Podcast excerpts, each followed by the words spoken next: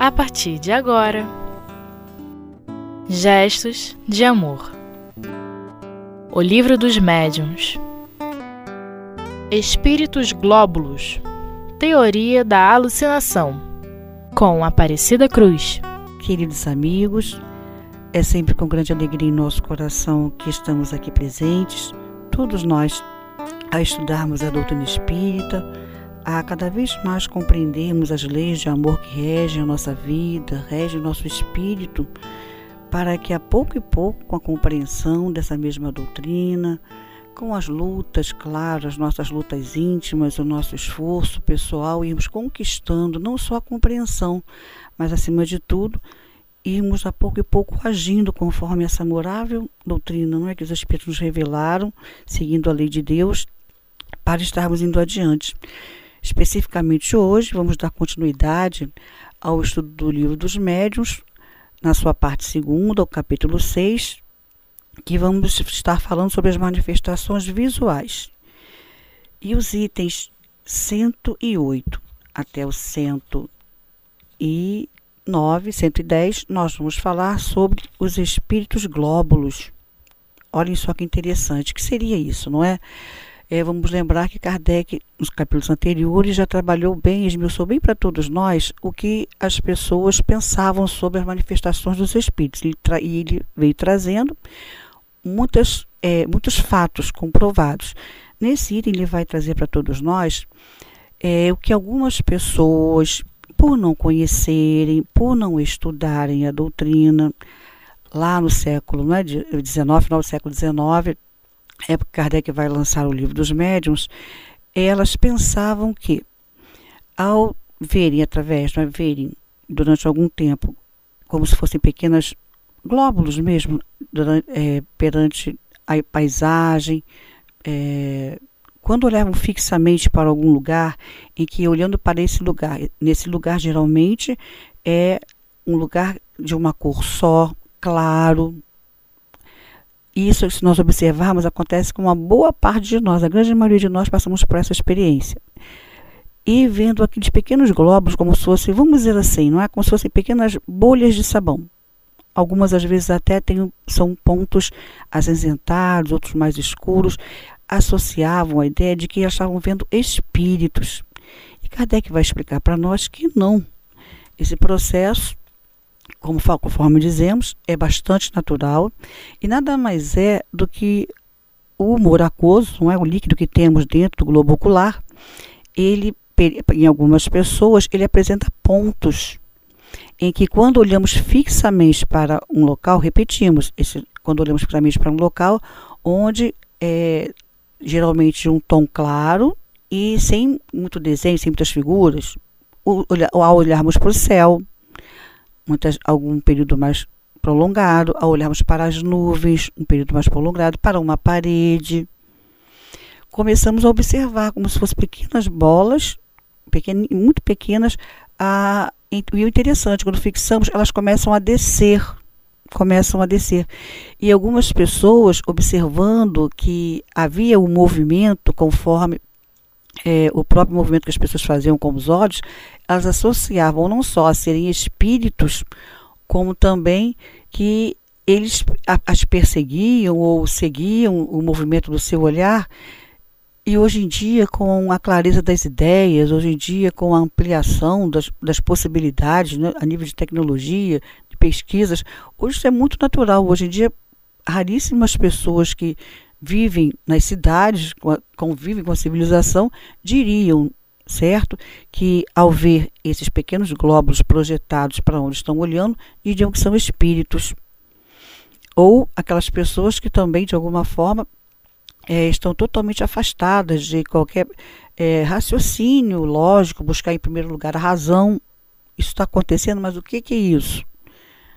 Se nós observarmos, as próprias crianças às vezes fazem essa observação. Aqueles que lidam com criança, às vezes a própria criança pergunta: mas se eu olho para a parede muito tempo, eu vejo uma pequena, algumas pequenas bolas, a criança usaria essa expressão, bolas, a se movimentarem.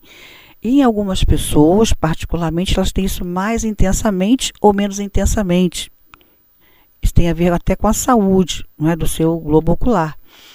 E nós diríamos assim: é, a preocupação de Kardec de pesquisar tudo, de analisar tudo, todas as ideias que chegavam até a ele, e não só que chegavam até ele, ele próprio ouvia comentários, não, é, é não era só aquelas cartas que chegavam à Sociedade Parisiense de Estudos Espíritas, não era só que seus amigos traziam, ele próprio, observação do dia a dia, todos os pontos Kardec fazia questão de analisar para fazer a diferença e porque essa teoria, ele, ele vai colocando para nós que ele não vai discutir muito sobre isso, não vai falar muito sobre a questão dos espíritos glóbulos, porque fica claro que não, não ser manifestações dos espíritos. Ele também cita até um pouco anteriormente, né, no item 108, que quando, quando há o calor, de, de calor mais intenso, se nós observarmos também, olharmos fixo em determinada direção, nós percebemos que às vezes a, a, a paisagem um pouco mais distante é como se ela se movimentasse ele vai nos lembrar que é uma questão física. Com o calor, as moléculas do ar elas se movimentam mais intensamente, é, se, se espalham mais intensamente e realmente há aquela sensação de que há um movimento. Nós que vivemos num país onde temos temperaturas bastante intensas, é muito natural observarmos quando olhamos para uma estrada, quando estamos num local que podemos ver uma paisagem um pouco mais distante, vemos as imagens se movimentarem é, como Kardec está colocando para todos nós, a movimentação das moléculas do, do ar que dá essa impressão, dessa impressão de, de, que algo diferente está acontecendo, não é? E ele coloca para nós, algumas pessoas também achavam que essa movimentação da figura, da, da, da imagem ou da paisagem seriam grupos de espíritos que estariam se movimentando naquele lugar. E Kardec vai lembrar que é, aquilo acontece em determinadas circunstâncias, não acontece sempre. E qual é o fator? É a temperatura. A te, sempre a temperatura mais elevada aquilo vai acontecer. Ou seja, é um fenômeno físico, não tendo a ver nada com os fenômenos espíritas, vamos dizer assim. E fechando esses dois itens, tanto do, da, dessas, da, do movimento das moléculas do ar, quanto dos, dos espíritos glóbulos, ele vai fechando para todos nós é, com a ideia de que está claro ali que não há a manifestação do espírito. Por quê? Porque são coisas repetidas, elas se repetem, o que diferencia muito da manifestação espírita. A manifestação espírita elas são bastante independentes e diferentes, porque os espíritos são individualidades, então eles vão se apresentar, eles vão tornar-se visíveis ou é, eles vão provocar manifestações visuais de formas bem diferentes e muitas vezes inusitadas, o que não acontece com relação a, ao movimento não é, desses glóbulos, no nosso humor aquoso, em nosso globo ocular, e com a movimentação das moléculas do ar, conforme Kardec deixa para todos nós. E isso nos estimula muito a pensar Quantas vezes, é, em algumas circunstâncias, em algumas situações, alguns fatos ocorrem e a gente logo associa a ideia de espíritos. É importante a gente guardar no nosso coração, quando estudamos a doutrina espírita, a seriedade dos espíritos, a seriedade de Kardec e a seriedade de todos aqueles grupos espíritas, as sociedades espíritas, em qualquer lugar onde elas estejam atuando a, a esclarecer, a orientar aqueles que estão chegando, aos seus profitentes, vamos dizer assim, que estão conhecendo a doutrina espírita, a questão da razão e do bom senso. Sempre estarmos separando as questões é, puramente físicas daquelas que poderiam vir a ser espirituais. Quando lá mais adiante Kardec analisa para nós as manifestações físicas com relação aos barulhos, ele deixa claro para nós observarmos da onde a origem do barulho, de onde viriam os barulhos, para que não lançássemos assim é, a ideia premeditada e lançássemos confusão no meio das pessoas. Então, as casas espíritas sérias vão estar sempre oferecendo os estudos dessas obras, de todas as obras de Kardec, vão procurar colocar dentre aqueles que estariam com a responsabilidade de orientar as pessoas para que elas estejam sempre é, é, atualizadas com relação aos fatos que estejam ocorrendo em sua própria cidade, no seu próprio bairro, comentários que aconteçam na mídia, para trazendo os fatos para o raciocínio e a clareza da doutrina espírita, aqueles, aqueles que estão estudando, acompanhando, também começarem a exercitar a questão do critério, do critério da análise dos fatos, para que não haja mistura das ideias, e havendo mistura das ideias, a confusão das ideias, as pessoas não acharem que o livro é difícil. É, é, dói muito ao nosso coração às vezes quando ouvimos falar que muitas, muitas cidades do aqui do Brasil, não é, não estudam o livro dos médios por acharem um livro difícil de ser estudado. Quando observamos Kardec a trazer tantas ideias, observamos Kardec a trazer tantos fatos e também haver a possibilidade de ampliar-se esses estudos através da revista espírita, através do próprio é, livro Gênese, ampliar esses conhecimentos para facilitar o estudo e a troca de experiências entre aqueles que estão estudando.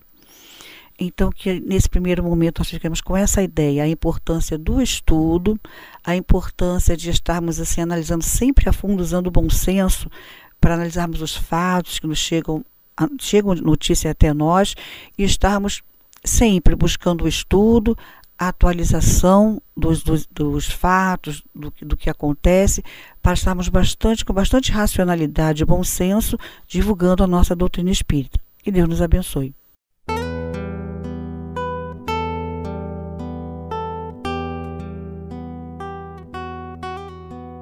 Gestos de amor. O livro dos médiuns.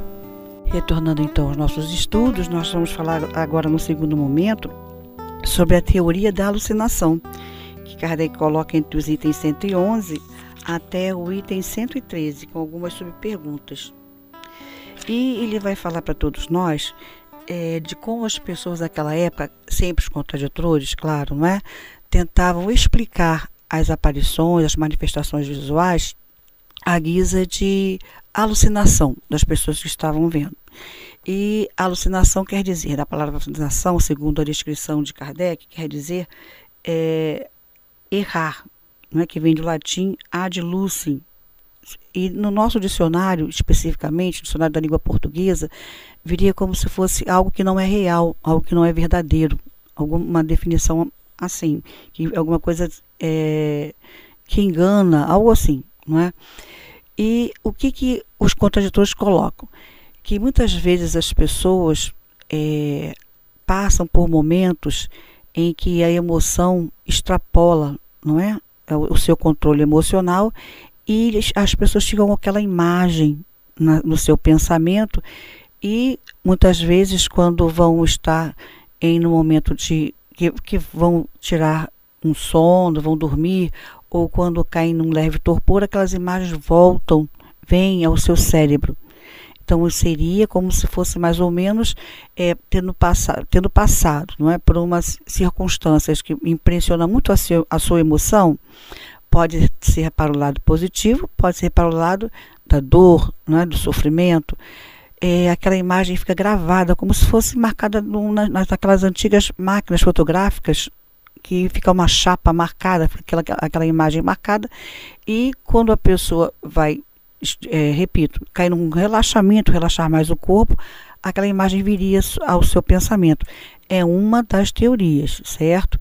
A outra outra forma de refutarem as aparições, os antagonistas, é com relação ao sonho, dizendo que é, o sonho seria também o reflexo que a pessoa teria vivido no seu dia a dia e conforme as emoções, a pessoa viria a sonhar e quando acorda no seu cérebro, seu cérebro físico, vai registrar aquelas lembranças que foram as emoções vividas durante o dia. São os dois momentos, são as duas teorias em que aqueles que refutam as manifestações visuais, a, as possibilidades das pessoas verem os espíritos, tentam colocar contrária ao que seria a real aparição dos espíritos, como Kardec quer provar. E o que Kardec vem nos dizendo? Não é? Primeiro, que realmente há pessoas muito sensíveis, nós estamos usando as nossas palavras para tentar explicar a, a, ideia de Kardec. Há pessoas sensíveis, sim, que realmente acontece de gravarem algumas imagens, fixarem imagens.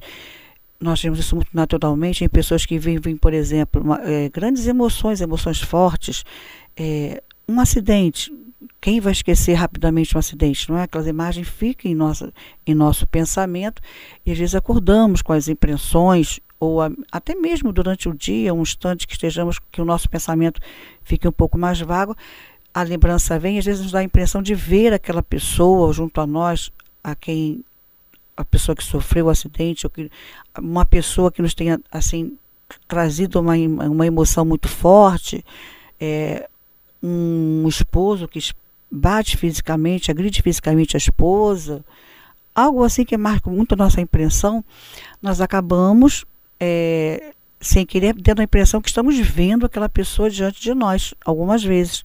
A, a, o pensamento é tão forte que é como se víssemos aquela pessoa diante de nós. O Allan Kardec não retira essa possibilidade. Da mesma forma, ele vai falar sobre os sonhos. É, que realmente os sonhos também podem, podem ser o reflexo de, do que foi vivenciado durante o dia, mas ele levanta a hipótese, né? É, desculpa, ele levanta a hipótese, não, ele afirma como muitas vezes a pessoa sonha, tem sonhos, com que estava, não estava pensando sobre aquilo, não tinha, não, não passou nenhuma impressão que a marcasse para ter aquele tipo de sonho, e às vezes assim ter imagem, né, ter, é, ter impressões através do sonho de coisas que ela nem conhecia. Ele vai lembrar, Kardec vai lembrar para a gente que o cérebro é que guarda, não é que, é que guarda, é a, digamos assim, a memória do espírito. Ele vai trazer essa afirmativa para nós. Mas que mesmo as pessoas tendo esses sonhos, se os refutadores vão colocar que o sonho é simples memória do que se vivenciou emocionalmente, Kardec vai lembrar que muitas pessoas sonham, estamos repetindo, com coisas que elas não cogitavam de ter vivenciado. E nós gostaríamos de citar aqui exemplos trazidos muito fartos nas obras de André Luiz sobre essa questão de sonhar, como a espiritualidade utiliza a saída do espírito do corpo físico para lhe dar assim, orientações, para lhe tirar de, de situações de muito sofrimento, de, de muita dor.